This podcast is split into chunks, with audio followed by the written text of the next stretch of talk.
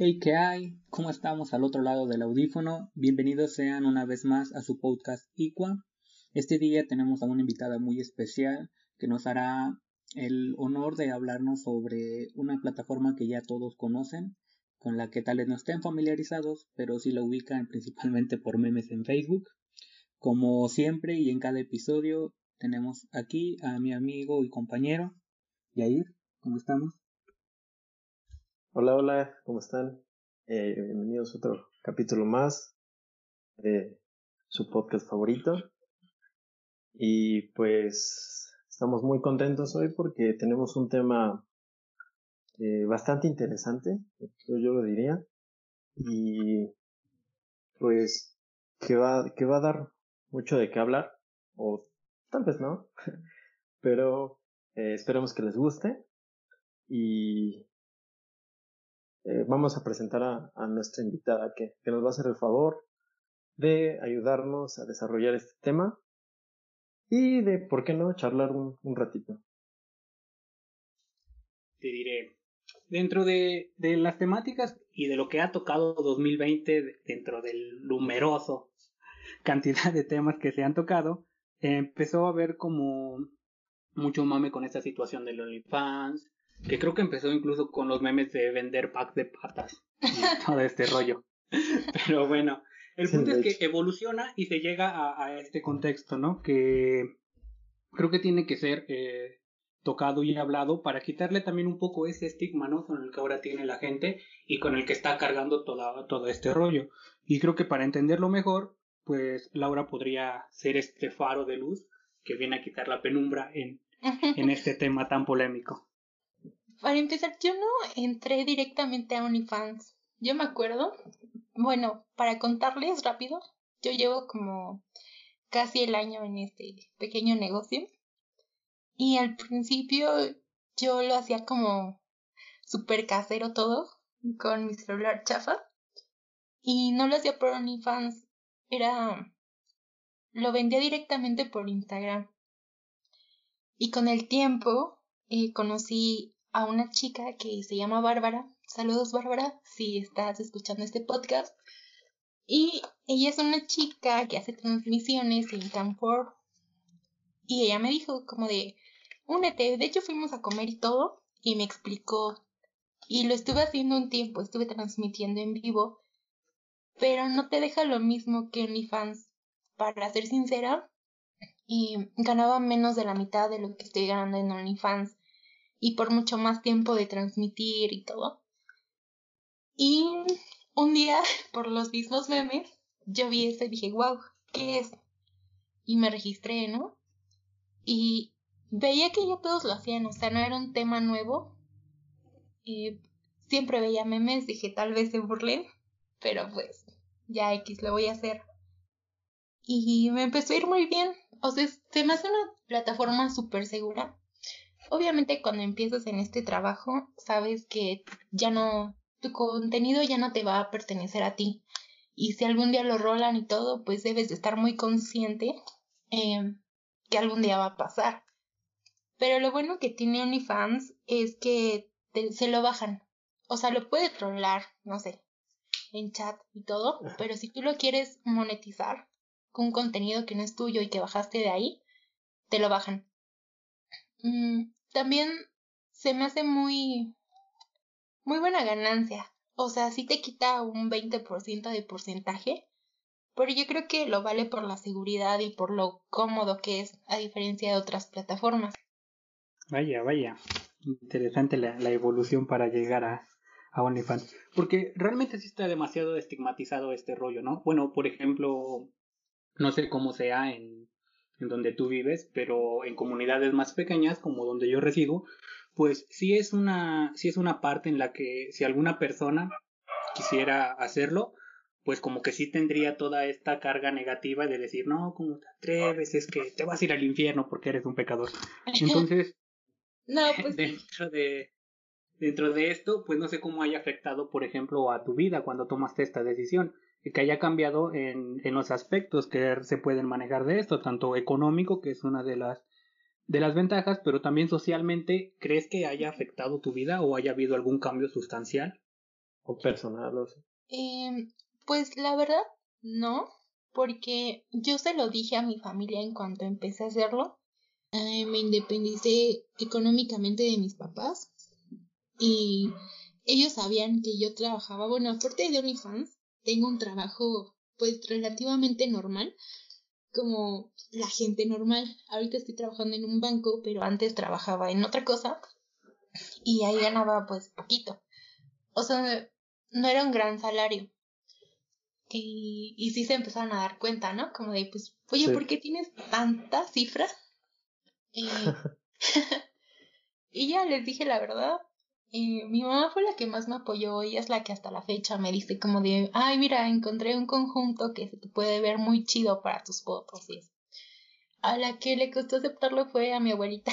Ella sí empezó como de que, no, ¿por qué? Y lo típico de que esto es prostitución y todo. Pero creo que fue el golpe, ¿no? Ya después, ya todo el mundo lo tomaba muy normal. Y pues mis amigos me apoyaron, me dijeron hazlo si tú quieres, que qué valiente que lo hagas, qué padre que lo hagas. Y hubo algunos amigos que no les pareció, mm, sobre todo mujeres, que de repente me mandaban como mensajes medio, no sé cómo decirlo. Y bueno, dentro del feminismo son cosas que ahorita no voy a tocar, pero las feministas radicales que eran mis amigas se tomaron distancia de mí porque no les parecía eso. Y es respetable lo que quieran hacer y si me quieren hablar y seguir siendo mis amigas, pues, o no, lo respeto totalmente.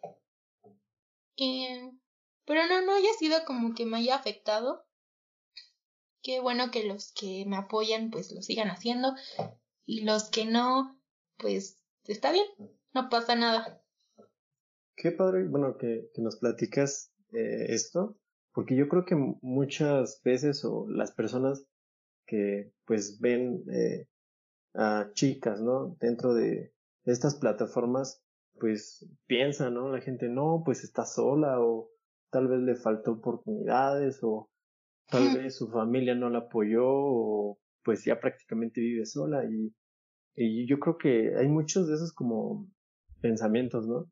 Y esta como visión que, que pues de que nos platicas, pues sí es como que para asentar, ¿no? Y aterrizar eh, eh, todo, todo esto, ¿no? Más que nada la gente es muy prejuiciosa.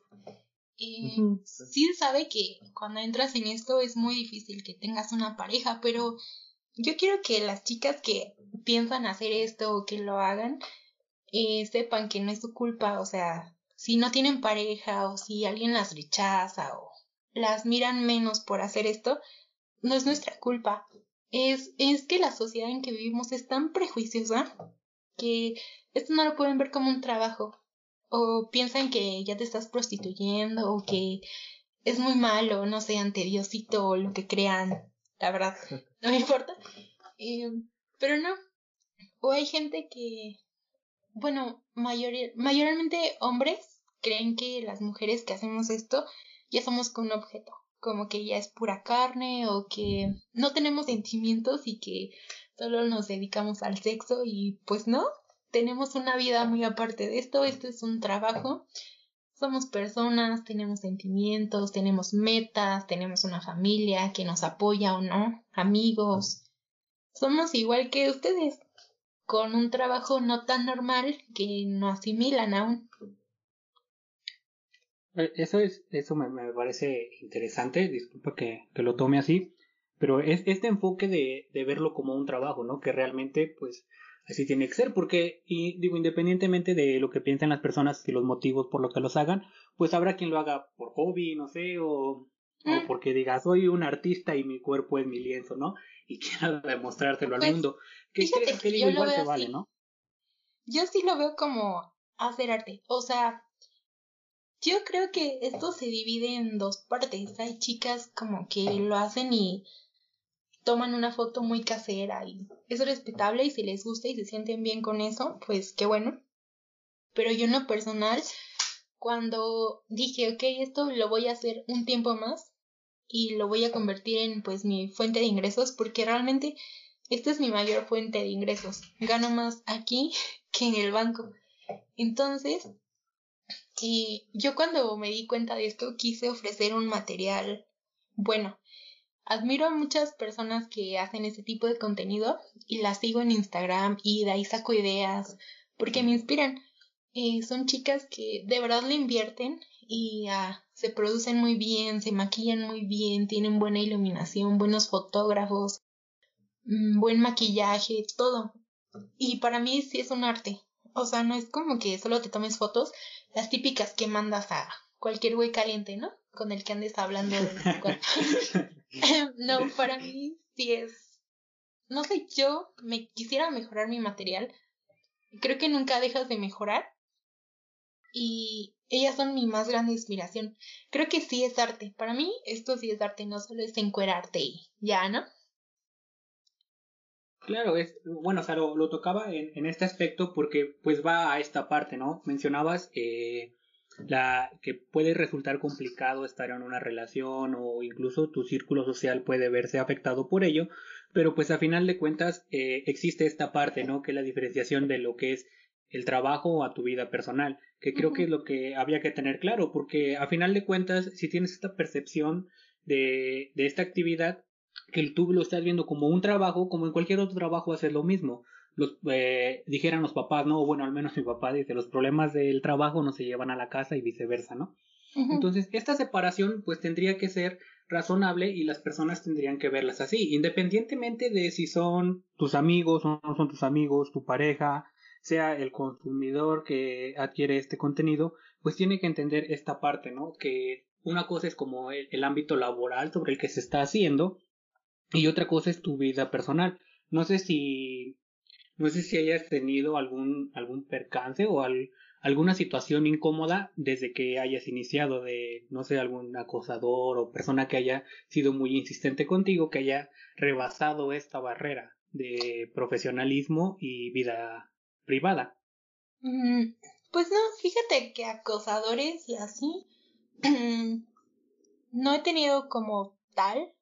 Tal vez sí, pero no como desde que empecé este negocio y era como gente medio loquita de antes. Y trato de cuidarme, o sea, trato de no dar información muy personal o ni mi nombre completo ni nada de eso o por dónde vivo. Trato de no subir muchas historias con mis amigos o gente muy cercana, pues porque estoy consciente de que la gente no es muy sana mentalmente. Entonces, eh, pues no, hasta la fecha no he tenido una mala experiencia con nadie y espero que siempre siga así porque no acepto salir con nadie. Eh, sí he tenido muchas propuestas y lo malo de esto es que hay gente que no entiende que solo lo es trabajo virtual y siempre están insistiendo en que te pago tal cantidad por salir o por vernos o por algo más y les dices que no y hay algunos que, ok, entienden que no, pero hay otros que una tiene que terminar bloqueando porque no entienden. Creen que con dinero te van a convencer, que con dinero, como ese dicho, ¿no? Con dinero baila el perro y pues no. Sí, sí que que resulta siendo esta parte que mencionabas muy importante en un principio, ¿no? Que viene esta concepción de que el hombre ya se cree que a una persona que desarrolla esto eh, se convierte en un objeto, deja de ser una persona para hacer algo que puedes comprar como cualquier artículo. Y yo creo que es una de las grandes ventajas de estas plataformas que, como tú nos, tú nos eh, contabas, eh, yo lo veo como una democratización, ¿no? Porque muchas veces, por ejemplo, en la cuestión del arte, pues en otros tiempos o en otros contextos, pues es muy difícil incluso hasta subir tu, pues tu propio contenido si no, si no tienes, por ejemplo, un conocido, digamos en la televisión, ¿no?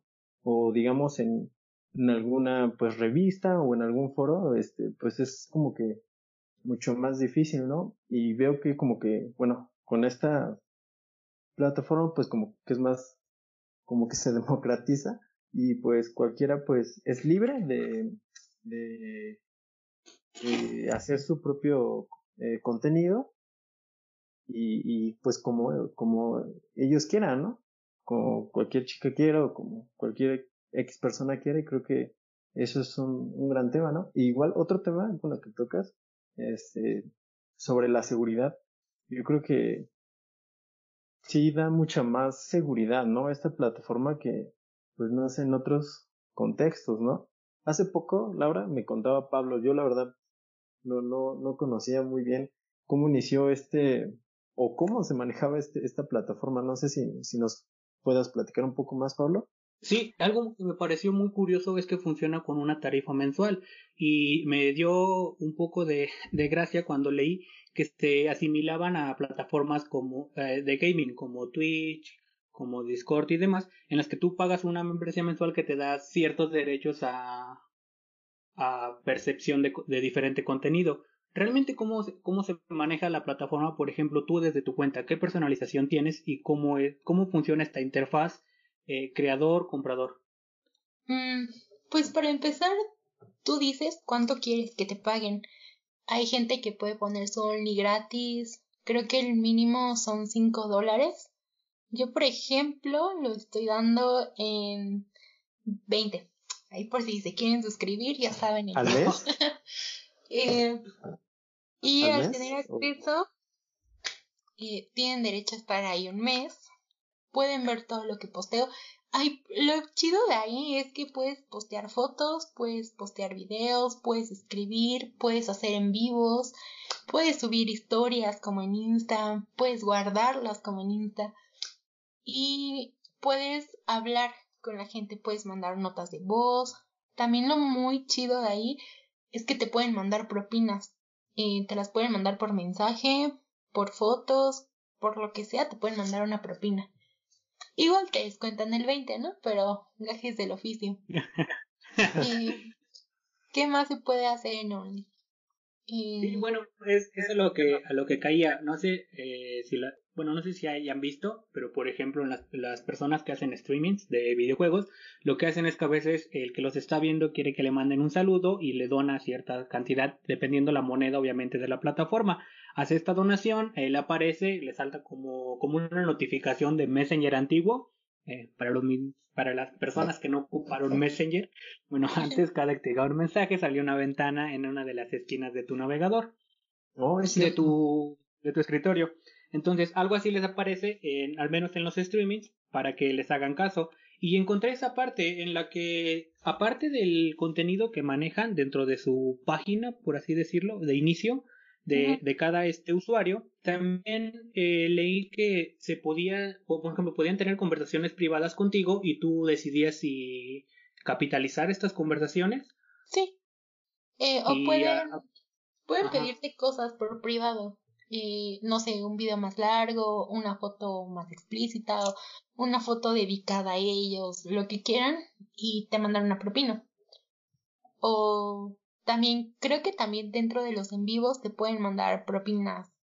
O si les gustó mucho tu foto, igual. Pero lo chido es que en Only, por ejemplo, puedes, al ser, al ser el creador, puedes dar regalos. Yo, por ejemplo, he dado membresías de un pase de una semana gratis, de un día gratis, o así hago rifas en mi otra cuenta alterna. Oh, vaya, sí, o sea, sí es, realmente se vuelve más didáctico, ¿no? No es algo como tan frívolo. Ajá. Que es este, porque, bueno, eh, digo, me menciono este término porque dentro de la, dentro de la información que estuve buscando y demás para, pues como para poder apoyarme en algo durante la plática, encontré que este como que grupos más conservadores o personas que se oponían a dicha página entre los, las mil excusas que siempre va a poner un opositor, decía que pues era que era una página porno, que era pornografía y demás. Y hacían este, como que esta, esta diferenciación más, este, ándale, no, hacían esta diferenciación como que muy clara, ¿no? Que, que hacía esta diferencia porque es como tú mencionabas en un principio, Laura, en el que si algún contenido que tú envías mediante esta plataforma es subido en otro lugar o se quiere capitalizar de otra manera, la misma página como que lo baja, me parece que algo así entendí.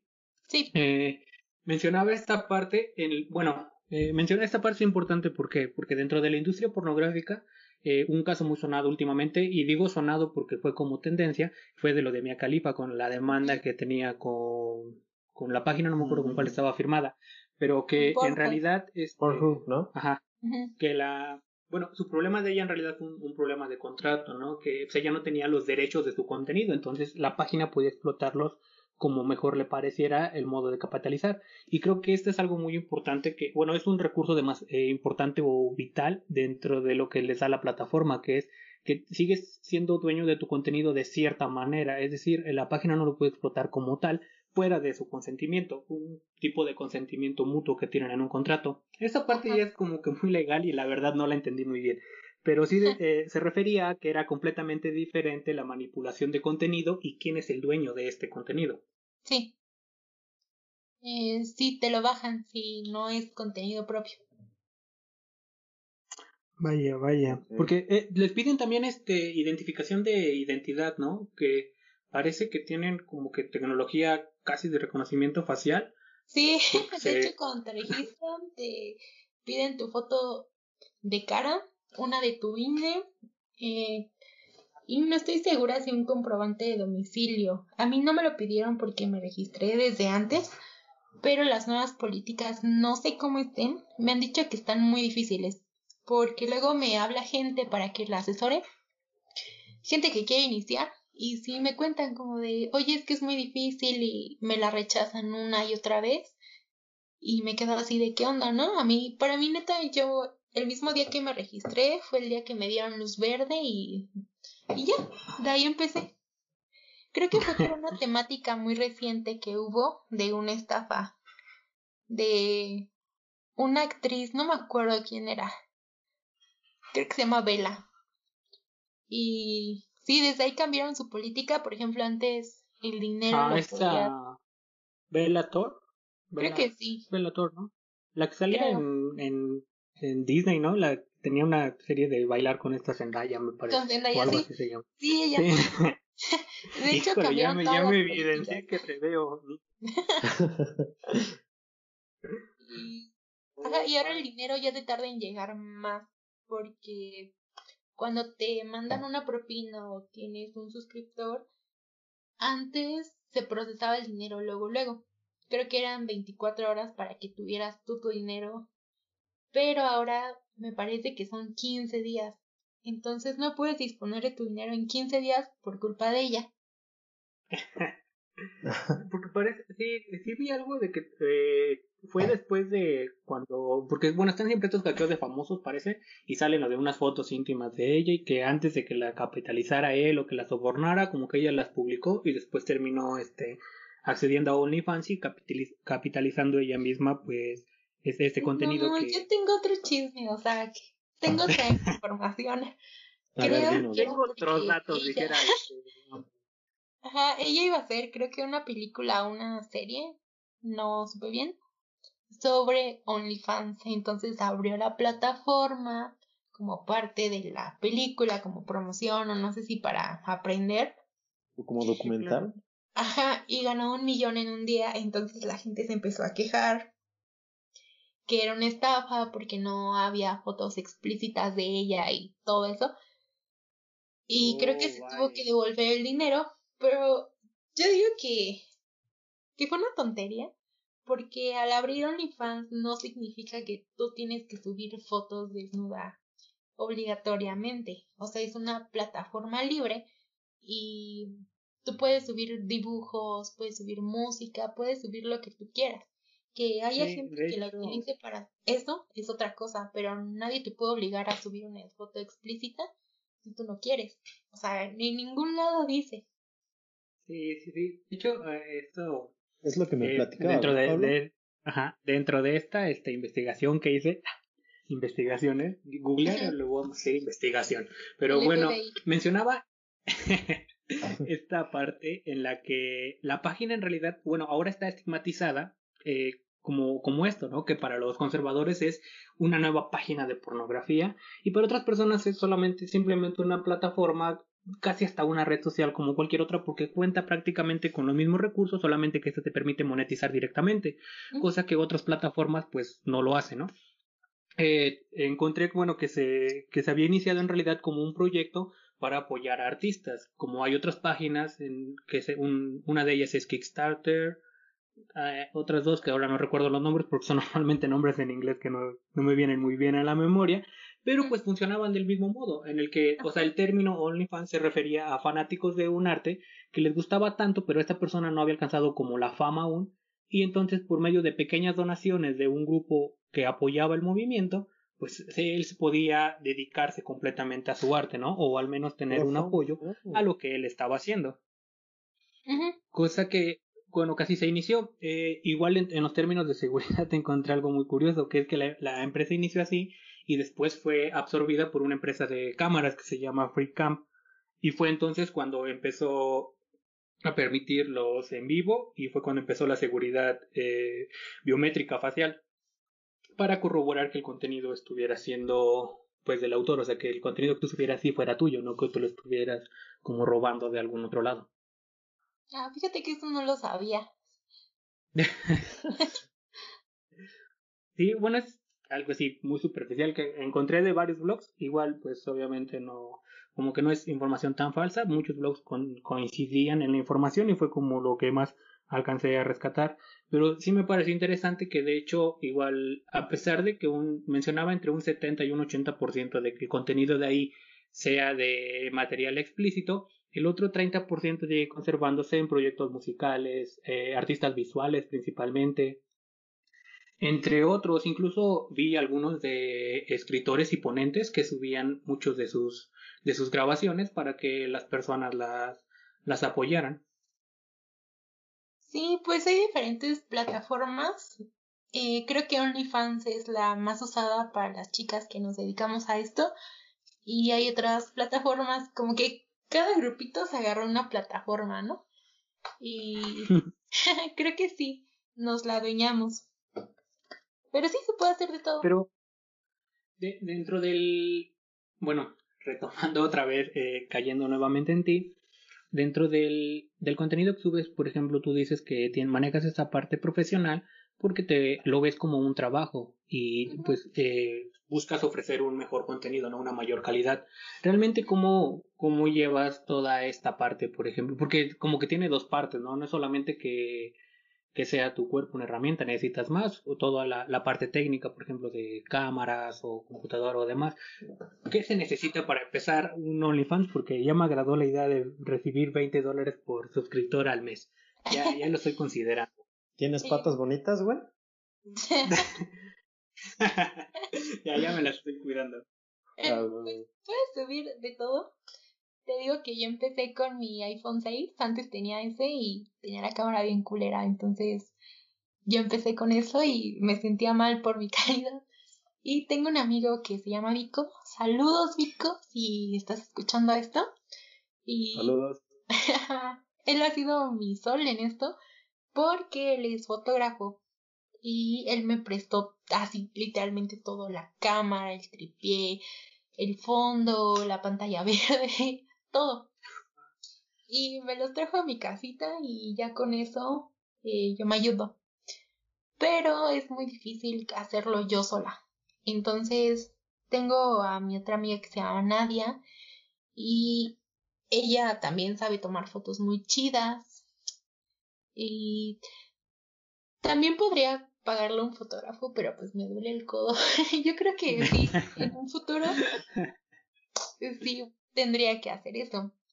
También otra cosa, uno de mis proyectos es empezar a estudiar maquillaje y en una escuela profesional para poder ofrecer, no sé, se me ocurren muchas cosas. Por ejemplo, ahorita que es Halloween y todo eso, podría sacar muchos sets, em, como con disfraces y cosplays y todo, si yo supiera maquillarme muy padre.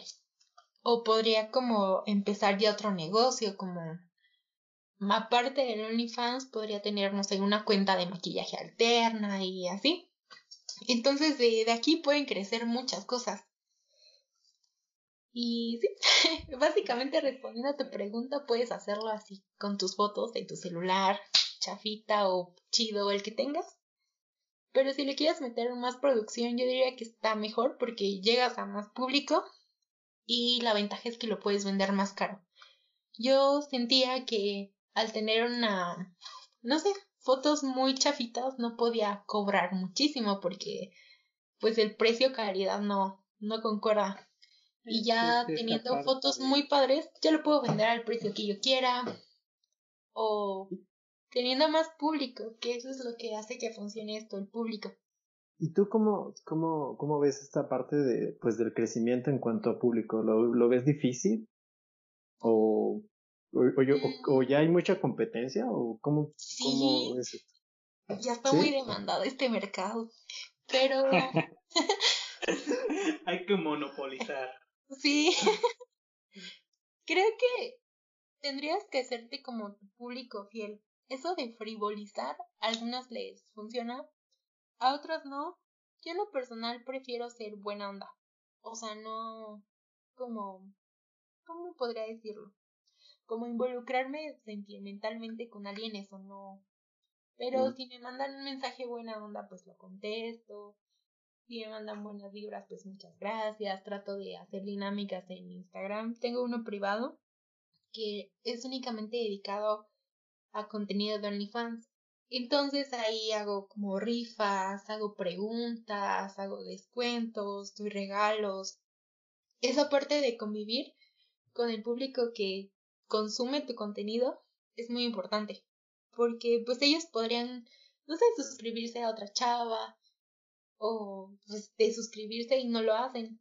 Porque, no sé, les caes bien, les gusta tu contenido, te quieren apoyar y como que frivolizarlo yo no creo que, que alguien te vaya a apoyar si ve que pues que no le contestas, que no te importa, tal vez sí, no sé las filias de la gente, pero los masoquistas ahí de no, es que oh, es que no me contesta, es que no me Ignórame más. Ajá. Oye, ¿y, y cuántos suscriptores, suscriptores tiene? O, ¿O cómo se dice o no sé? Suscriptores? Ay, no quiero decir oh. eso. ¿Qué tal si, no sé, qué tal si les hace muy poquito o mucho, no sé. Pero me va bien. Lo importante es que me va bien. Ah, bueno, no, Lo importante es que hay salud, hermano. Esas son cuestiones que, hay salud. o sea, bueno, te, te preguntaba por, por esto del, del crecimiento, o sea, como me dices que ya hay mucho, mucho, este, mucha demanda. ¿Sabes qué me ayudó mucho? Que antes de abrir OnlyFans yo ya tenía como, no muchos, pero cierto número de seguidores en Instagram. Entonces solamente fue cosa de publicarlo y ya la gente solita empezó a llegar. Eh, creo que siempre dirijo a la gente de mi Instagram a mi OnlyFans. Entonces también le doy prioridad a mi Instagram. Eh, porque de ahí viene todo. Y eso sí cuesta sí cuesta crecer. sí. Menciona ¿Meses? esta parte de, tener este... No, dices que llevas casi un año, ¿no? Y supongo que con Instagram llevabas más tiempo anterior a ese o es ya una suma total. Mm, no, con Insta yo llevaba ya mucho tiempo, pero eran como fotos bien X, como de mis amigos, de mí, y mi cuenta era privada, ¿no? Entonces, cuando abrí esto, no quise empezar de cero porque iba a ser muy difícil. Así que borré todas las fotos que yo tenía como que no que no iban con el trabajo y dejé puras de mi imagen y, ya. Oh, ya. Y lo abrí, lo puse como público y y como creador. Y ya. Digo, eh, dentro de lo que mencionábamos, de esta parte en la que está muy estigmatizado y que te vas a ir al infierno porque eso no le gusta a Diosito y a la morenita y demás. Bueno, por todo, por todos los dogmas que tenemos ya establecidos por creencias religiosas principalmente, yo creo que lejos de las sociales, eh, las religiosas son las que eh, predominan en estos prejuicios. Eh, a, a, todo, bueno, aunado a todo esto, eh, pues cabe, cabe resaltar que digo, 20 dólares al mes son eh, poco más de 400 pesos aproximadamente. eh, lo que, o sea, esto significa que entonces las personas que, que recurren a esta página o que son consumidores de esta página, pues son personas que realmente ostentan una economía que les deja 400 pesos libres como una como para una inversión recreativa, ¿no? Mm, pues sí, la verdad no lo había pensado así, de que esto es un privilegio y que hay mucha gente que no visibilizamos allá afuera, que esto sí lo hacen por necesidad y no como, ay, bueno, es que esto también es una necesidad, tengo que pagar cosas y vivir, me gusta comer, pero hay gente en peores situaciones que yo, entonces ahí no me meto, no opino, porque sé que estoy hablando desde mi privilegio. Bueno, pero igual que, llega esa parte en la que, pues son casos específicos también, ¿no? Que no se pueden equiparar o igualar de ningún modo. Por ejemplo, tú dices, eh, bueno, tienes esta página y aparte tienes un trabajo diferente, un trabajo formal dentro de lo socialmente aceptable, ¿no? Eh, digo, pues a final de cuentas, entonces también puede verse como esta parte de, pues si consideramos que es arte, ¿por qué no puedo empezar a hacer mi lucha por mi arte, ¿no? El hecho de que a ti no te parezca arte no significa que deje de serlo. Ajá, ok, yo vaya a dejar de crear mi contenido porque a ti no te parece. O sea, si no te parece, pues no lo consumas, no me sigas y ya. O sea, no porque yo lo haga a ti te vaya a afectar, te vas a morir o no vas a comer. O, pues no, o sea, solo soy una persona más haciendo cosas, haz tú tus cosas y ya.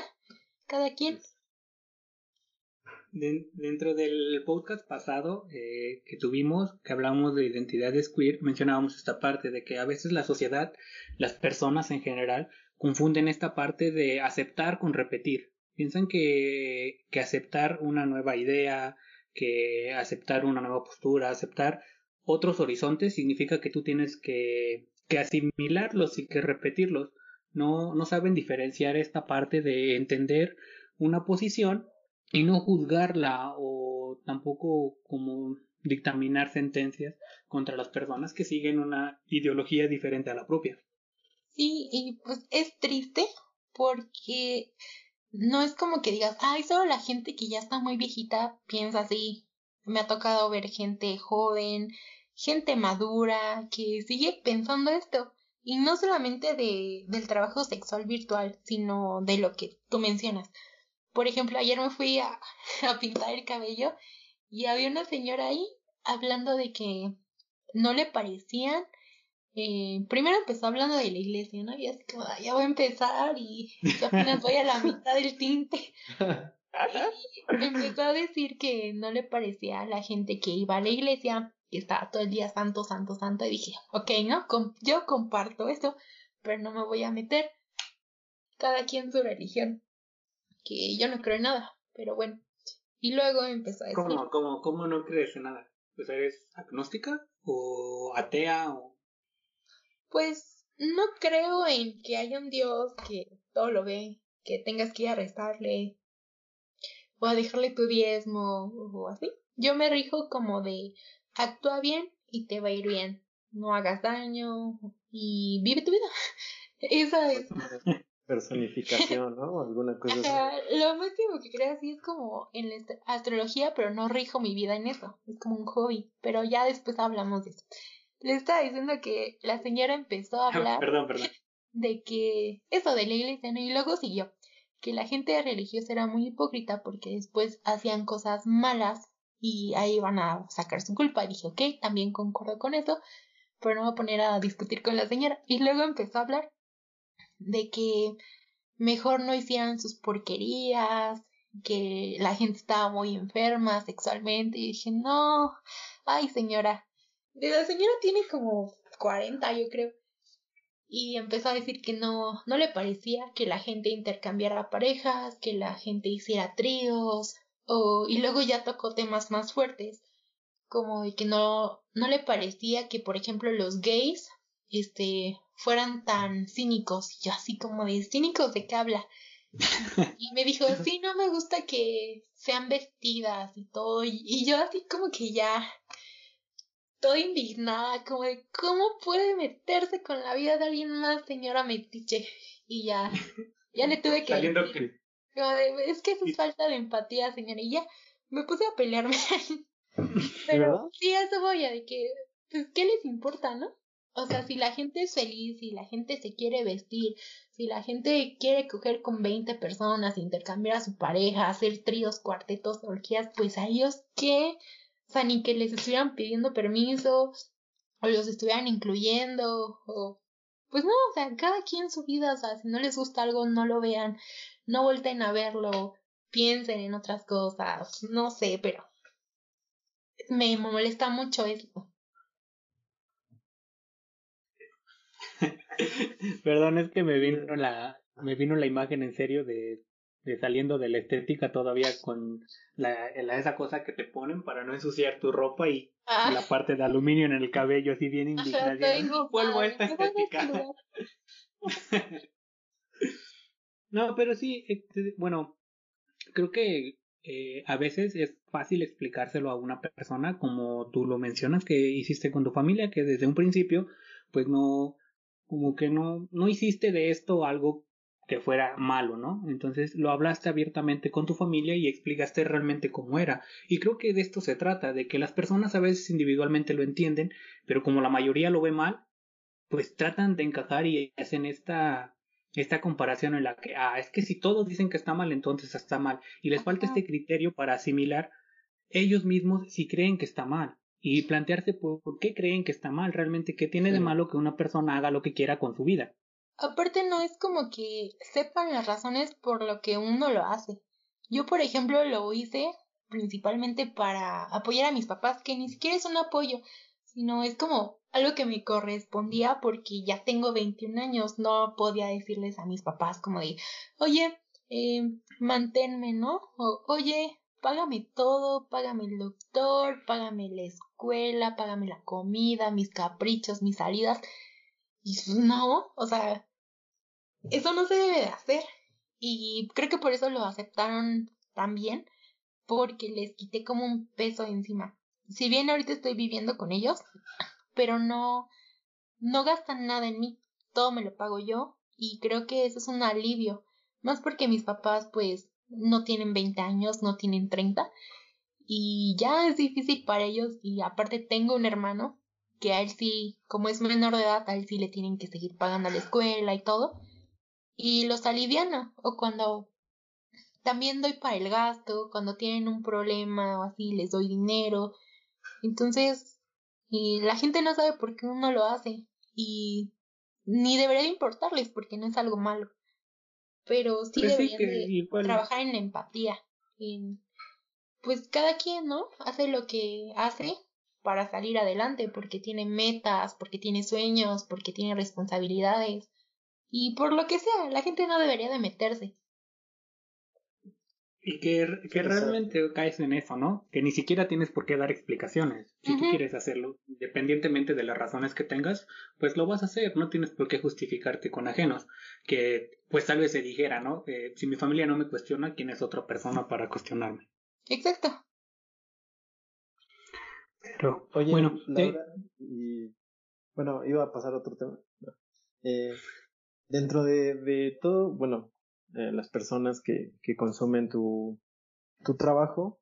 Eh, no sé, tú, desde, bueno, desde pues ya del otro lado, ¿tú cómo ves como eh, en México en, en general, este, bueno, la, pues, no sé, la, la aceptación o si, si estamos como, pues, socialmente maduros como para, para esta, estas clases de plataformas. Bueno, lo veía así en, un artículo en el que, pues, en, en estas, en estas, este, eh, situaciones, pues estamos prácticamente en pañales, ¿no? Y es eh, justo de lo que hablamos, de que, pues, los prejuicios, de que, pues, las personas, pues, solo ven, pues, prácticamente lo que, lo que alcanzan a, a pues a vislumbrar y no, no ven todos los matices y todo lo que, lo que hay detrás, ¿no?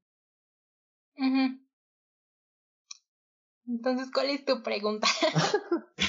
no, de que, ¿cómo ves a, como a la sociedad mexicana en, o desde tu punto de vista? No sé, ¿cómo, cómo ves este, eh, si el, las personas que, que consumen así tu trabajo o así? Pues no sé, como no sé tanto de ellos, sí llego a platicar con ellos, pero no lo suficiente como para saber qué piensan. Yo creo que si lo consumen, debe de haber de dos. O es porque tienen la mente abierta y les gusta ese tipo de contenido, o porque me ven como, como eso, como un objeto, no sé, por morbo, más bien. Yo creo que la, los mexicanos, ay, son tan machistas y México está horrible, está de la verga. Y con tanto feminicidio y todo eso que hay, no creo que la gente esté preparada para entender que este es un trabajo. Depende de la educación que hayan recibido. Eh, o siempre se puede aprender algo nuevo. La verdad, yo soy de la idea de que la gente sí puede cambiar sus ideas. Y, pero es que no nos corresponde a nosotros explicar. Tal vez sí, ¿no? Como darles una idea y todo, pero la gente debe de investigar por sí misma, debe de ponerse a pensar por qué esto está mal, por qué actúo así, por qué, por qué, no sé, por qué soy así, ¿no? Y sí, siento que todavía México es muy machista. Como que creen que, por ejemplo, teniendo una pareja, ¿no? No puedes hacer esto de OnlyFans porque eres mi pareja y solo te puedo ver yo y es un acuerdo y shalala. Eh, sí me he encontrado con tipos que, que creen que son mis dueños, que al estar con ellos ya no puedo hacer esto, les da celos, de que solo te puedo ver yo, pero pues ahí sí ya, ya les digo como de que bye, adiós, ¿no? No entiendes. Y también he encontrado gente que me dice te apoyo, qué chido que lo haces y entienden que es un trabajo y, y todo bien. Y no puedo generalizar de que todos son muy machistas o todos tienen la mente abierta. No, cada cabeza es un mundo. Pero si, si tuviera que generalizar, yo diría que no estamos muy preparados para estos trabajos. Que termina siendo realmente contraproducente, ¿no? Porque dice, tal vez socialmente esté eh, castigado, esté, esté estigmatizado en algo de que es una práctica que no tiene que repetirse y tiene que acabarse en el país, pero pues dices tú, pues no me va mal, ¿no? Entonces se está consumiendo es una hipocresía entonces en las personas que crean que es algo que no se tiene que hacer en una sociedad saludable como la mexicana, entre comillas, pero pues al final de cuentas es un contenido que si sigue presente y sigue estando es porque se está consumiendo. O los tipos que dicen como de ¿por qué haces esto? Esto está mal, esto no sé, haces llorar Diosito casi casi. que ve porno. Entonces, yo digo como de que pues no puede ser al menos un poquito coherente con tus opiniones, porque ver porno, según tú, está bien, pero lo que yo hago está mal. Yo diría que es al revés, porque al menos yo lo estoy haciendo porque, pues, lo consiento. Pero en el porno tú no sabes si estás viendo una violación o alguien que la subieron sin su consentimiento y ahorita le está pasando horrible. Tú no sabes eso. Pero de mi contenido sí sabes que yo lo subí consciente. Y, no manches, me enojo. El, el fin para el que para el que está siendo creado a, a final de cuentas. Que, pues bueno, eh, algo que igual creo que me llama, llama, la atención en esta parte de, por ejemplo, lo mencionas como un trabajo, sin embargo, pues no, bueno, no sé cómo te visualices, pero es, es un, es un, un lapso, un intermedio, es, eh, ok, primero me preocupo financieramente de mí y una vez libre de esta preocupación financiera, financiera, tengo siguientes proyectos o me veo de aquí a cinco años haciendo otra cosa, me veo siguiendo en esta página pero con más seguidores, con una cuota diferente. Realmente, ¿quién es Laura en la vida respecto al OnlyFans? Independientemente igual. poner existenciales. no, es que eh, gran parte de, de, de, la inquietud por la que yo busqué esta plática es eh, yo siento que una manera de quitar los estigmas en lo que la sociedad tiene juzgado o catalogado como malo es entender que las personas que lo hacen pues siguen siendo personas a final de cuentas, que no son diferentes a sus hijos, a sus vecinos, a sus amigos, a sus conocidos. Son personas que como tú dices siguen teniendo sueños, siguen teniendo problemas, siguen teniendo ratos buenos y ratos malos. Y creo que eh, esta falta de empatía con las personas a veces también se va en ese miedo que tenemos de conocer a, las, a personas nuevas, de adentrarnos en, en su mundo y entender cómo está funcionando realmente la realidad para ellos. Mm, pues mira, cuando empecé en esto no sabía qué rumbo tenía.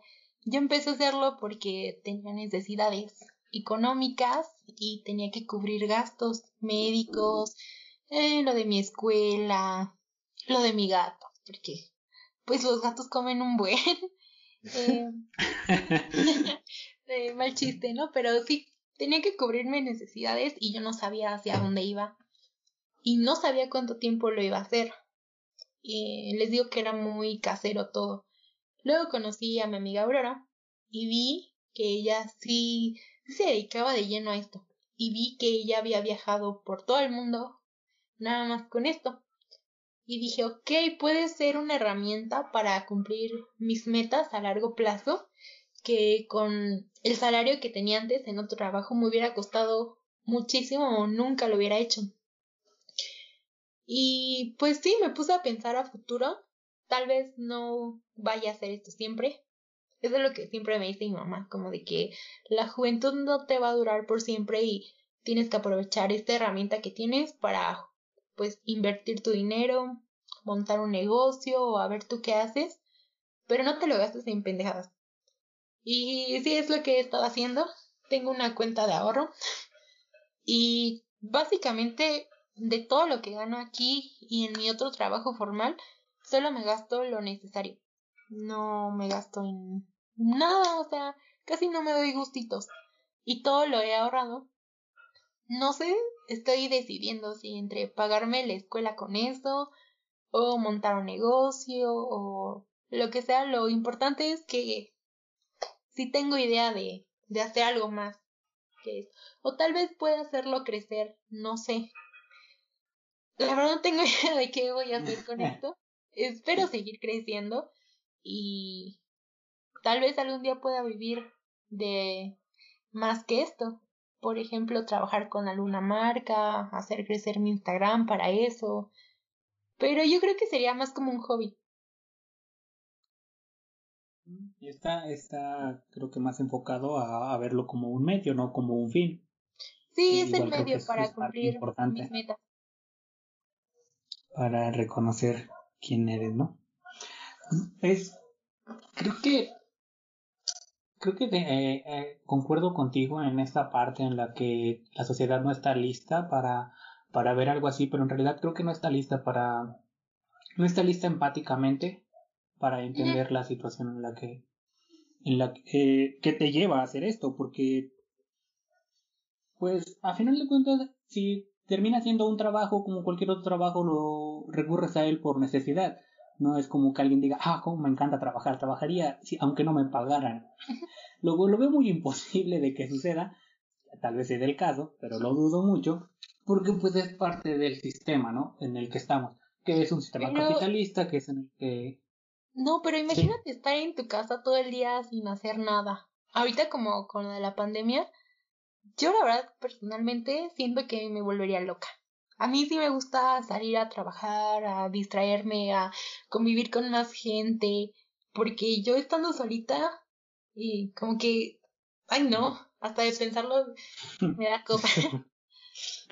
Oye, qué, qué buen, qué buena este, referencia acabas de dar. Eh, bueno, mencionas que no tienes tanto tiempo, pero ¿sí, eh, crees que hubo un avance o hay una diferenciación entre antes de la pandemia y después de la pandemia en el consumo de, de tu página? Oh, cierto, cierto.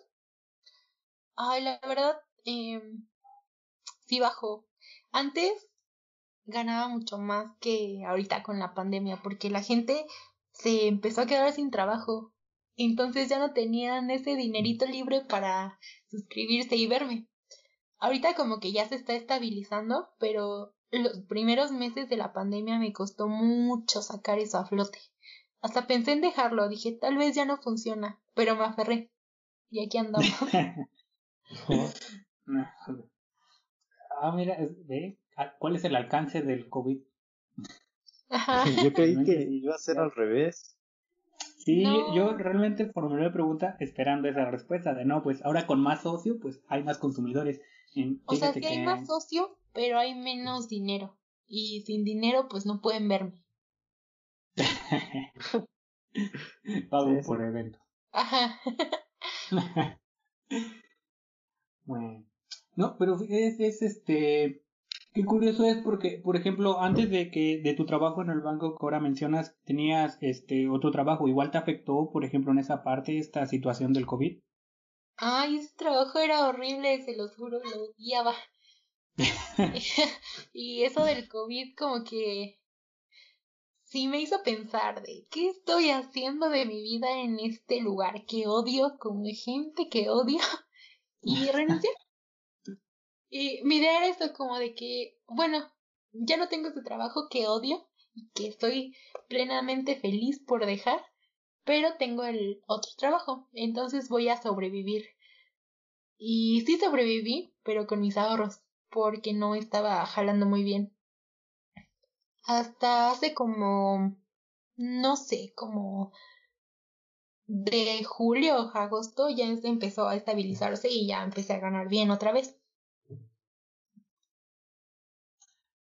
Ah, bueno, dentro del, de, de, la generación de contenido, pues, bueno, vamos a, a caer en el aspecto de, del arte, ¿no? Dejemos un poco de lado el trabajo.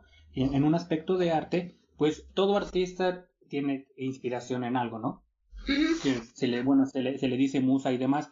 Por ejemplo, tú para hacer tus contenidos, para generar todos estos sets, me parece que los llamaste, por ejemplo, el, set que tú manejas es en base a lo que se está consumiendo o en base a quien tú, a quien a quien tú eres, a lo que a ti te gusta, realmente qué se plasma. Es en base a lo que a mí me gusta. Veo como que muchas chicas lo hacen como tipo en lencería y está bien, pero a mí siempre me ha gustado eh, lo gótico. Gótica culona, ¿no? no, pero siempre me ha gustado como eso de Halloween, y de disfrazarse. Entonces, mi contenido, siempre mi idea ha sido como de que tal vez suba un set en lencería eh, cuando no tenga ideas, pero siempre quise centrarme en hacer tipo cosplays o disfraces, pero no como un disfraz tiernito. Siempre mi temática es tipo Halloween o no sé, una monja, un diablo. ¿Qué más he hecho? Tengo el de colegiala, ese no es muy de Halloween, pero bueno, es de los más pe colegiala zombie, agrégale, para que sea adaptable a la época. Ajá, y por ejemplo ahorita en estas épocas soy muy feliz porque tengo muchas ideas que quiero hacer. Em, ¿Qué más se me ha ocurrido? Uno de bruja, no sé, lo que sea, pero con, enfocado hacia esto. Pero, o sea, parte de tu personalidad, que es tu inclinación por, por esta parte gótica, ¿no? Oscura. Sé, de. Sí, de actividades oscuras. Parte igual, parte igual de ti. Vamos a ver el... enfoco mucho a mis gustos. Vaya, vaya. Y dentro de tus gustos también está la astrología. tengo mucho problema con el término astrología y astronomía. Nunca sé diferenciarlos. Si algún astrónomo me escucha, perdóname la vida, me cuesta trabajo, no he estudiado astronomía, pero, por ejemplo, ¿cómo llega esa, esta parte a ti dentro de toda la actividad que tienes? Ay, pues eso siempre me había gustado. Yo me acuerdo que en la primaria mi papá me compraba la revista Tú y yo iba directo a los horóscopos, a la parte de atrás, y leía mi horóscopo, leía el horóscopo a mis amigas, el del niñito que me gustaba para ver si había compatibilidad. y después, pues fui creciendo y me seguía gustando eso, pero me di cuenta que el horóscopo es una tontería. Entonces empecé como a indagar. Y como tenía mucho tiempo libre, eh, pues empecé a investigar, empecé a seguir cuentas de astrólogos, empecé a leer de todo y me interesó muchísimo. Esas cosas siempre me han interesado. Mm. ¿Y cómo, cómo, cómo se maneja? Por ejemplo, y ahí, mi bro, ¿qué signo eres? A ver, déjame. Voy, a ver la compatibilidad que tengo contigo para seguir haciendo podcast. soy Libra. ¿Y ustedes qué son? Creo que Virgo. ¿Virgo? Eres de septiembre, ¿no, mi bro? Sí, de septiembre. ¿Tú, Laura? También de septiembre. Yo soy junio. Soy Géminis. Ay, los Géminis me caen muy bien. No sé por qué siempre les tiran tanto hate. Para mí son lo máximo. ¿Géminis de qué mes? Es junio, mayo, junio, parece, ¿no? El según el calendario dice que es del 21 de mayo al 21 de junio. okay. Pero no sé cuánto creerle al calendario. Pero, pues, por ejemplo, ¿tú crees, tú crees genuinamente en esta, en esta, no sé si cómo llamarle, pero en esta influencia que tiene realmente tu fecha de nacimiento con tu actividad? Porque digo, realmente, por ejemplo, los horóscopos se basan en, en delimitantes muy generales, por lo que las personas pues se sienten identificadas porque son cosas muy generales, ¿no? Pero, ¿sabes qué leí? En muchas cuentas de astrólogos que cuando leas tu horóscopo no tienes que leer el de tu sol, tienes que leer tu ascendente. Y tu ascendente es la hora en que naciste. Por ejemplo, mi ascendente es Escorpio, entonces yo no leo el de Libra. Aparte ni siquiera me gustan los horóscopos, no creo en esos. Es un ascendente. muchas veces es como... es como pura programación, ¿no? O sea, tú mismo lees tu horóscopo y como que yo creo, no sé si sea una cuestión de subconsciente, este, empiezas como que a interrelacionar eventos o cosas que te pasan, ah, es cierto, ya aquí este, eh, me pasó esto y tenía Pero razón, los horóscopos son como muy cortitos y muy generales. Eh, tu carta natal, eh, bueno, yo la verdad sí he como visto muchas coincidencias como de, ah, nomás es cierto. Eh, pero eso es más extenso porque son tus casas, tus planetas, tu sol, tu luna, tu ascendente, tu Venus, tu Marte, muchas cosas. Los grados, por ejemplo, y... O sea, sí tiene un, un, planteamiento más complejo que va más allá de un horóscopo, que es un parrafito, ¿no? Incluso yo he visto eh, cartas eh, igual astrales y relacionadas con la lectura de la mano, relacionadas con la lectura de la cara, de que si tienes, bueno, esto como desde un, un cierto eh, punto de vista cabalístico, que es que, que yo he visto, no sé si si sepan qué es la, la Kabbalah, alguno, no sé. Bueno, yo sí. Me siento excluido de estos temas.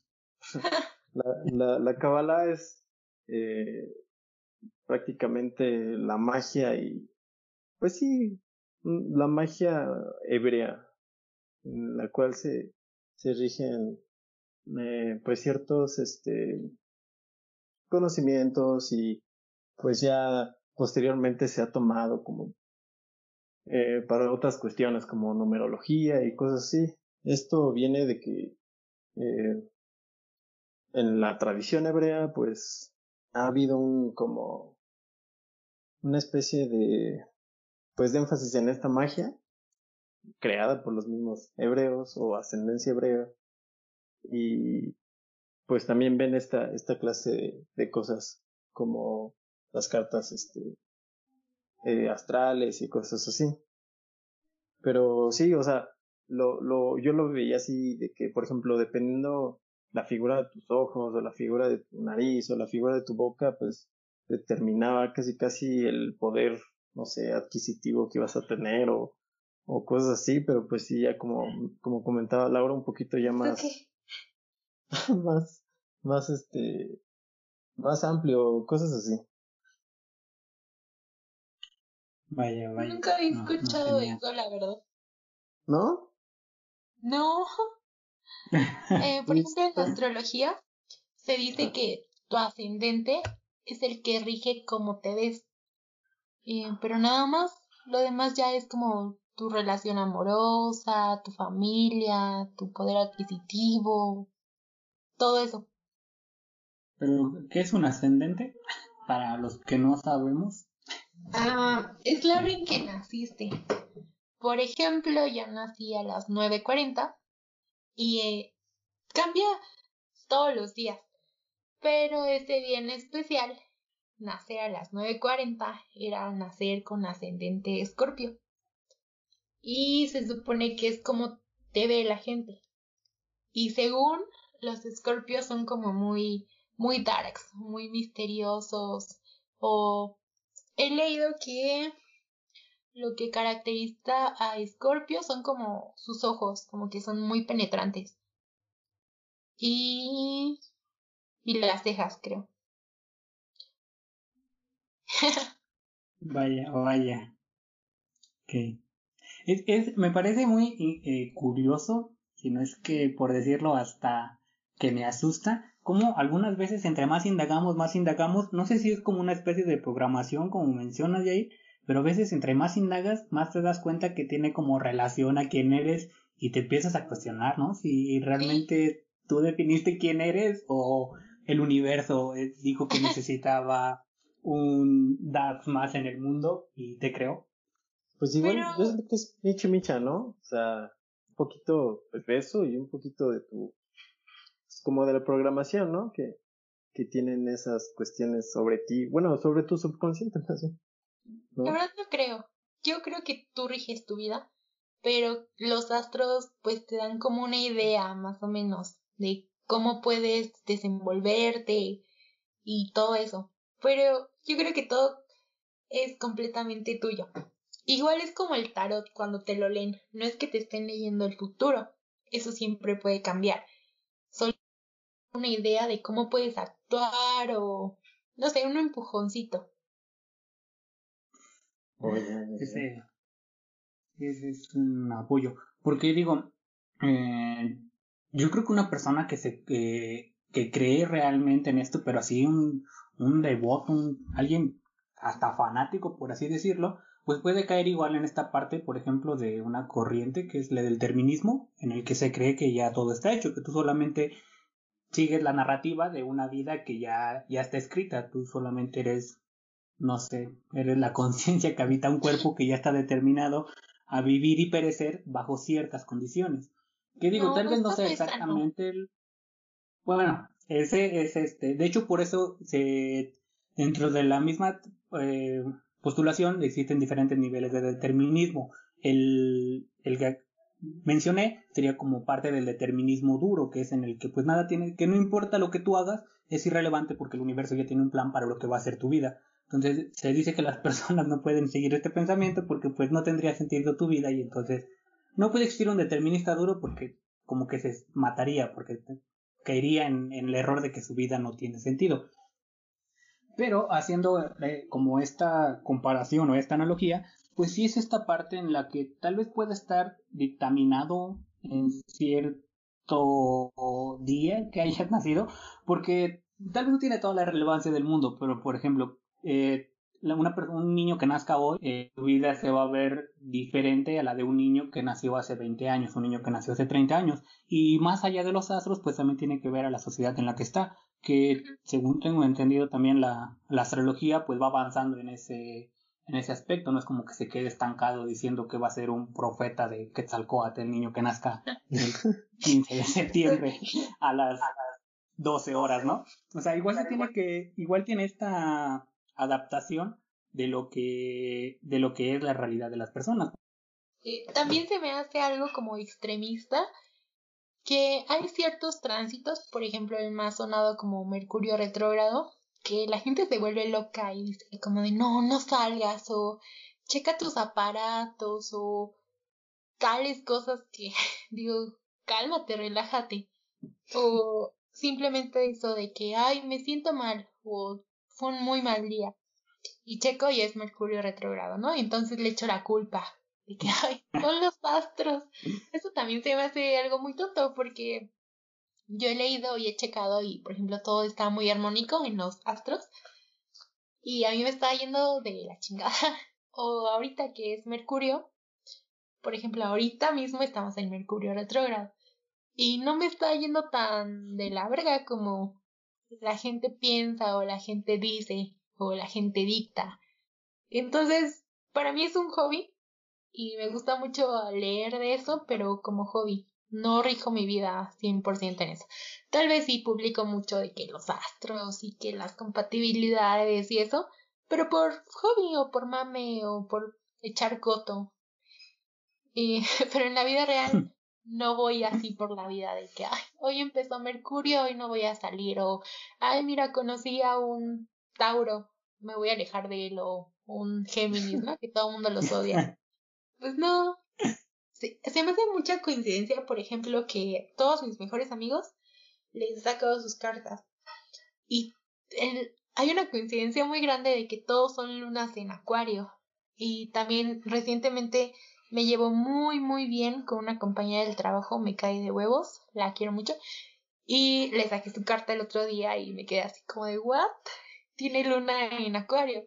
Entonces son coincidencias muy graciosas y pues muy padres pero no es como que me vaya rigiendo como de que, oye, ¿qué luna eres? Ah, no, no eres acuario, no, no vas a ser mi amigo. es algo muy tonto. no puedes inclinarte completamente en una creencia y regir tu vida por ella, se me haría, no sé, se me hace algo hasta imposible de hacer, ¿no? Creo que, que puedes tener una vida funcional diciendo, mi horóscopo dice, mi luna y mi planeta y mi signo dice que hoy me va a ir mal, entonces pues ya estás esperando lo peor de tu día, ¿no? Y solamente esperando a que termine. Creo que influyen más, más cosas que solamente una. Pero luego hay coincidencias muy chistosas, como que dices, ay, sí es cierto, sí soy así, pero tú no sabes si es por los astros o por cómo has vivido, cómo te desenvuelves, quién sabe, solo es una coincidencia muy chistosa y que sí pasa. A veces no, a veces sí. Sí, Y pues tiene que verse así, ¿no? De ese modo, que es como, ay, qué coincidencia, ¿no? Como decir, ah, lo sabía, lo sabía. lo sabías, es porque soy Libra, así. Estos memes igual son muy graciosos, todo lo que tiene que ver con eso me da mucha risa cuando sale. Dentro de, de toda esta significancia aparte, no digas que es porque soy Géminis, realmente es parte de lo que yo creo que soy. Pero bueno, eh, estaba esta parte en la que te mencioné eh, la importancia de también entender eh, que pues todos somos personas y todos nos inclinamos más a ciertas o tales razones. fui un poco curioso también al, momento de, de contemplarte para, para esta grabación y noté que, que te gusta la que te gusta la poesía. Dentro de, que digo, a lo mejor es compatibilidad por mi ascendente en algo, pero, pero vi que dentro de, de tus gustos también está la poesía y en, en concreto eh, algunas veces que subías alguna foto de un libro, me, lo que no sé, lo que leí me gustó y pues no recuerdo los autores, no sé qué, qué autor haya sido, tengo mala memoria, muy mala memoria con autores, referencias y demás, pero sí recuerdo haber, haber visto algo así. Mm, pues recientemente estuve subiendo como fragmentos de Alejandra Pizarnik, no sé si te refieras a ella o, a Roberto Bolaño, también me gusta mucho él, pero yo prefiero a Alejandra, me siento como muy identificada. Y, eh, ¿Ella qué clase de poesía escribe? Digo, no soy tan erudito en el tema, pero, pero sí entiendo que hay como diferenciación entre poetas. Ella, por ejemplo, no sé sobre qué escriba o, o, sea, ¿es como poeta o es escritora o es ambos? Es ambos. Tiene un libro que se llama La Condesa Sangrienta y también tiene mucha poesía. Me gusta más su poesía en lo personal porque, mm, no sé, su manera de ver la vida tan triste me, me toca, o sea, me llega. Me siento también como muy identificada con ella por una coincidencia, dos coincidencias en realidad. La primera es que yo nací el 25 de septiembre y ella se suicidó el 25 de septiembre. Entonces eso me llamó mucho la atención antes de empezar a leerla. Dije, wow, qué coincidencia. Y luego me encontré con sus fragmentos, sus cartas, sus vivencias y pues pobrecita. sí es, sí es este ¿Es melancólica su, su poesía, su escritura o es...? Mm, lo que pasa es que ella tenía un trastorno de personalidad llamado TLP. Eh, algo de los trastornos de personalidad y, en general es que la gente mm, pues los ve muy mal, ¿no? Como que, ay, estás loco o no lo entienden. Y algo que yo comparto con ella es que tenemos lo mismo. Alguna gente lo identifica como border o como ser limítrofe y para nada es un impedimento para llevar una vida pues normal. Y la manera de plasmarlo de ella era en su poesía, en su, en su arte. Normalmente la gente que, que sufre así lo hace con pinturas, con escritura, con música, algo en que desahogarse. Y ella lo dejaba en sus palabras y su manera de ver la vida me, pues no sé, me enternece, me toca, porque a veces yo me he llegado a sentir así y no es que yo quiera terminar como ella ni nada, pero como que le entiendo y a la vez me siento como comprendida por sus palabras. Y sí, por eso es mi autora favorita. creo que es, es parte de, de esto, ¿no? De, la, de lo que decíamos, de esta empatía que podemos tener con las personas, que es pues ir más allá de lo que parece y entender. Y digo, qué chido conectar así con alguien, no en este caso porque pues no suena como algo tan agradable, pero creo que es, es este importante esta empatía. No sé si eh, eh, tengas algún fragmento a la mano de, esta escritora, de esta poeta, o algo, que alguna frase de ella que te guste bastante. Mm, hay una frase, la tengo en estado de what, así que voy a entrar a verla. Ahora, en esta hora inocente, yo y la que fui nos sentamos en el umbral de mi mirada. ¿Le entendiste? A ver, otra vez, otra vez, para escuchar otra más detenimiento. Ahora, en esta hora inocente, yo y la que fui nos sentamos en el umbral de mi mirada. Mm. No, no sé si podría decirte algo, porque bueno, para mí la poesía es algo muy íntimo y es algo que cada quien interpreta diferente. Creo que lo escuchamos y lo sentimos muy, muy diferente en, cuanto. Sí, es yo lo siento muy nostálgico como yo y la que fui nos sentamos en el umbral de mi mirada. Es como, no sé, ponerte a pensar en tu pasado, en cómo has crecido, yo y la que fui, yo quien fui antes, yo quien soy ahora. Para mí eso significa como reintrospección. ¿Tú, mi bro? ¿A quiénes, ¿A quiénes lees? Yo, yo no sé mucho como de poetas, eh, también he leído poquitos. Eh, recuerdo en una película eh, que se llama... Ay, no recuerdo cómo se llama. Bueno, trata de, de neonazis, ¿no? Pero inicia con una frase de un poeta romano llamado Cátulo, que eh, la frase, si no me equivoco, es odio y amo. ¿Alguien puede decirme por qué? Y básicamente, bueno, le investigué y, y el poeta se refería como que él no podía concebir, eh, pues, que dentro de, bueno, claro, en sus tiempos, ¿no? En los tiempos de los romanos, eh, que no podía concebir que, pues, una persona eh, amada o odiara de un, de un, este, de una cierta magnitud. Y bueno, al principio, y ya después, como a lo largo de su vida, se dio cuenta que pues eh, prácticamente pues era lo mismo, el, el amor y el, el, odio, simplemente como en una dirección opuesta o alguna cosa así. Y pues, ¿a quién más?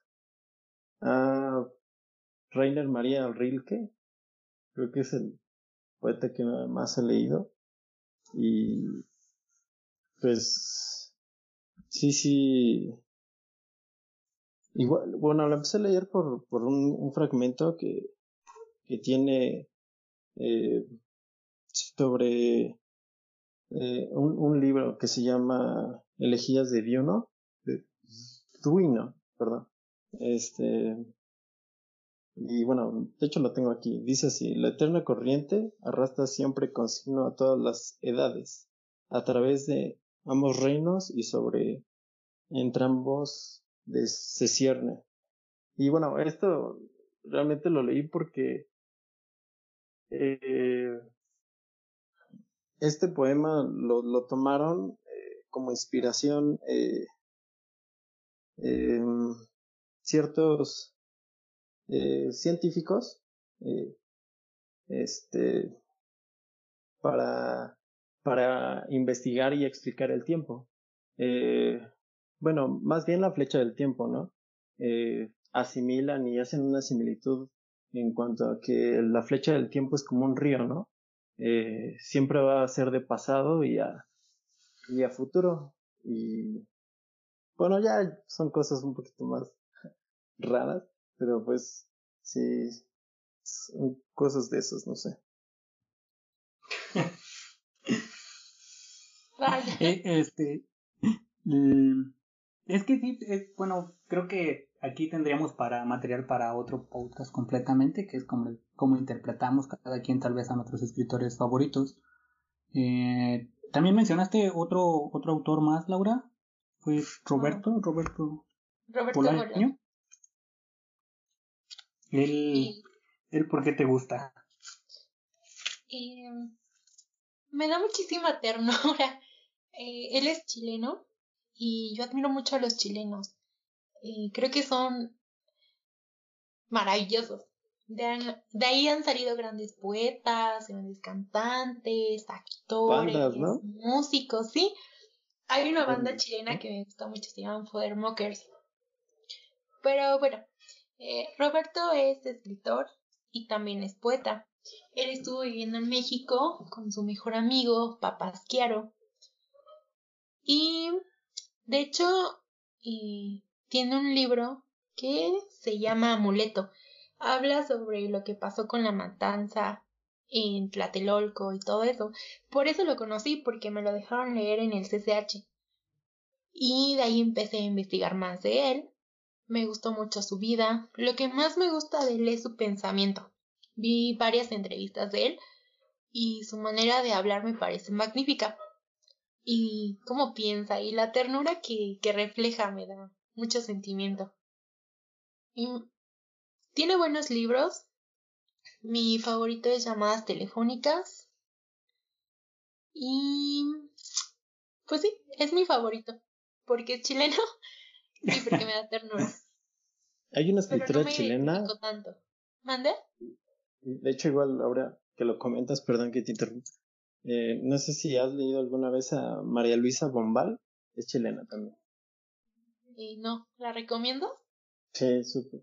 Hay un cuento, y bueno, ella escribe cuentos, y hay un cuento que se llama El Árbol, y ese es genial. Si tienen el tiempo, vale mucho la pena. Lo voy a anotar y lo voy a leer. Ahí es, es muy interesante cómo dentro de la de los autores que nos gusta, como que investigamos su vida para empatizar con ellos, ¿no? De ah, a ver qué vivió, en qué, en qué circunstancias se desarrolló. Digo, bueno, por ejemplo, ahora que mencionas tu, de cómo conoces a, a Roberto y cómo te empiezas a involucrar con él, me pasó algo, eh, pues digamos igual, igual algo, no sé, tal vez hasta voy a quedar como pause, pero por ejemplo con García Márquez, pues me pasó lo mismo, leo el amor en los tiempos del cólera y me gusta mucho su forma de escribir y la novela como tal. Entonces empiezo a investigar sobre su vida y sobre los acontecimientos históricos que plasma en sus libros y pues quedo como encantado por, por su vida, por lo que escribe, por lo que desarrolla y empiezo a adentrarme más en su lectura, en su obra y lo voy conociendo mucho más y creo que pues si me preguntaran por qué me gusta solamente sería pues la misma respuesta que la tuya por su vida y por cómo plasma. ¿Sabes qué me pasó con Pizarnik? Que al estarle investigando, justo cuando le empecé a investigar, vi que tenía una relación muy estrecha con Cortázar y se escribían cartas. De hecho, cuando ella se oh, suicidó, él escribió, ajá, le escribió una carta a ella. Está muy buena, pero me gustan más las que ella le escribía. De hecho, el fragmento que yo te leí es uno de una carta que escribió ella para él. Y justo por esos tiempos me fui a Morelia y tienen muy buenos museos y exposiciones. Y en esa época que fui, em, había uno de Cortázar, de Rayuela. Era ah, joya, joya. era una exposición completa de muchas rayuelas hechas por diferentes artistas, pero lo padre de cada rayuela era que cada numerito estaba hecho con un material diferente. O sea, por un artista, oh, pero por ejemplo, uno estaba hecho de gelatina seca, otro de, de cualquier material, pero se veían tan padres. Y me gustó mucho esa exposición. Y había mucha en ese museo, pero creo que esta fue mi favorita. Y se me hizo una bonita coincidencia, porque justo lo venía leyendo en el camino. Ah, un poco del contexto. El, el libro se llama Rayuela, pero la rayuela argentina es lo que aquí conocemos como avioncito no como lo que aquí conocemos como Rayuela, que es un juego completamente diferente, por eso hace la mención de los números que hay. Ajá, eran los avioncitos. Porque aquí es de atinarle una moneda de 10 un tabique, ¿no? bueno, ah, bueno, antes eran monedas de antes, de cuando eran todavía creo miles de pesos y tenías como un punto y tenías que tenías un círculo y tenías que hacer puntos, ajá. Pero esta rayuela, para que se lo imaginen, no estaban en el suelo era pues una pared como de más de dos metros y de ese tamaño eran las rayuelas, estaban en la pared. Y eran como muy impresionantes. ¿Y la de gelatina seca cómo la hicieron o qué? Pues con la gelatina granulada, o sea, no le pusieron agua, solo... Tal vez sí, oh. no supe bien la técnica, pero pues la gelatina granulada. Okay. Vaya, qué interesante suena. ¿Y esa exposición estaba únicamente ese, esa vez que fuiste o se estará moviendo? Suena interesante de ver. Pues eso ya tiene varios años, ya tiene como tres y sí se estaba moviendo. Creo que pregunté tres años tarde. Dijera el meme, ya es tarde. Cinco años tarde.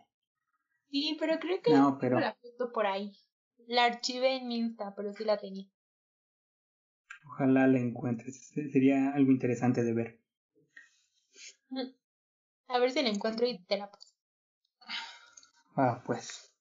Pues, Laura, creo que hemos tocado casi todo lo que yo tenía pensado mentalmente de tocar. No sé si quieres anexar algo más o algo de lo que te gustaría hablar. Este es tu espacio. Pues. Como una conclusión o alguna cosa así. Una conclusión de todo o de cada tema. Bueno, no. no, en general de cómo, de cómo te, te sientes, de qué dices, o si quieres hablar de algo más, abordar otro tema. Vaya, no me lo había planteado, me agarras sin curva. eh, pues, en primera, apoyen a sus morritas que se encuentran locales en OnlyFans, por favor, apóyenme. Suscríbanse. y a los podcasts. Ajá, y a los podcasts. Y no rijan su vida por la astrología, úsenlo como hobby.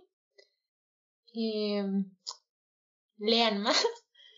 Y supongo que ya. Hermano, pues, la palabra. Pues nada, eh, agradecerte Laura por, por este, este tiempo. A este ratote, ¿eh? ya llevamos bastante. este, muchas gracias neta por tu tiempo. eh, por igual por este por contarnos desde esta perspectiva pues eh, como persona sobre este tema que pues es muy es muy mm, debatido y muy estigmatizado pero yo creo que si de esta manera en la que lo tocas pues es una forma muy muy padre y pues nada darte las gracias. Gracias a ustedes espero que te la, te la hayas pasado bien. Pues sí, son buena onda, me cayeron bien. es porque soy Géminis. Porque eres feminista, exacto. soy sí, No, pues eh, nuevamente Laura, agradecerte por el tiempo, agradecerle también a las personas que estén al otro lado del audífono por regalarnos esta hora y pico de su vida para escucharnos y ojalá les sirva. Ojalá, Ojalá hayan llegado hasta lo último, hasta este punto.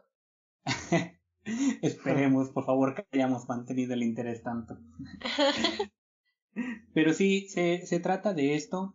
Este es un podcast pensado y para ustedes, en el que no, to- no, no tenemos la razón del mundo, pero sí tenemos esta pequeña posibilidad de mostrarles otras formas de pensar y de humanificar todo lo que creo que la sociedad está viviendo, que es de lo que partimos para, para tomar estos temas.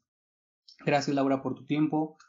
Gracias hermano por estar aquí otro día más, en Gracias, otro Laura. capítulo más. gracias Laura no, gracias a ustedes por invitarme y por la paciencia.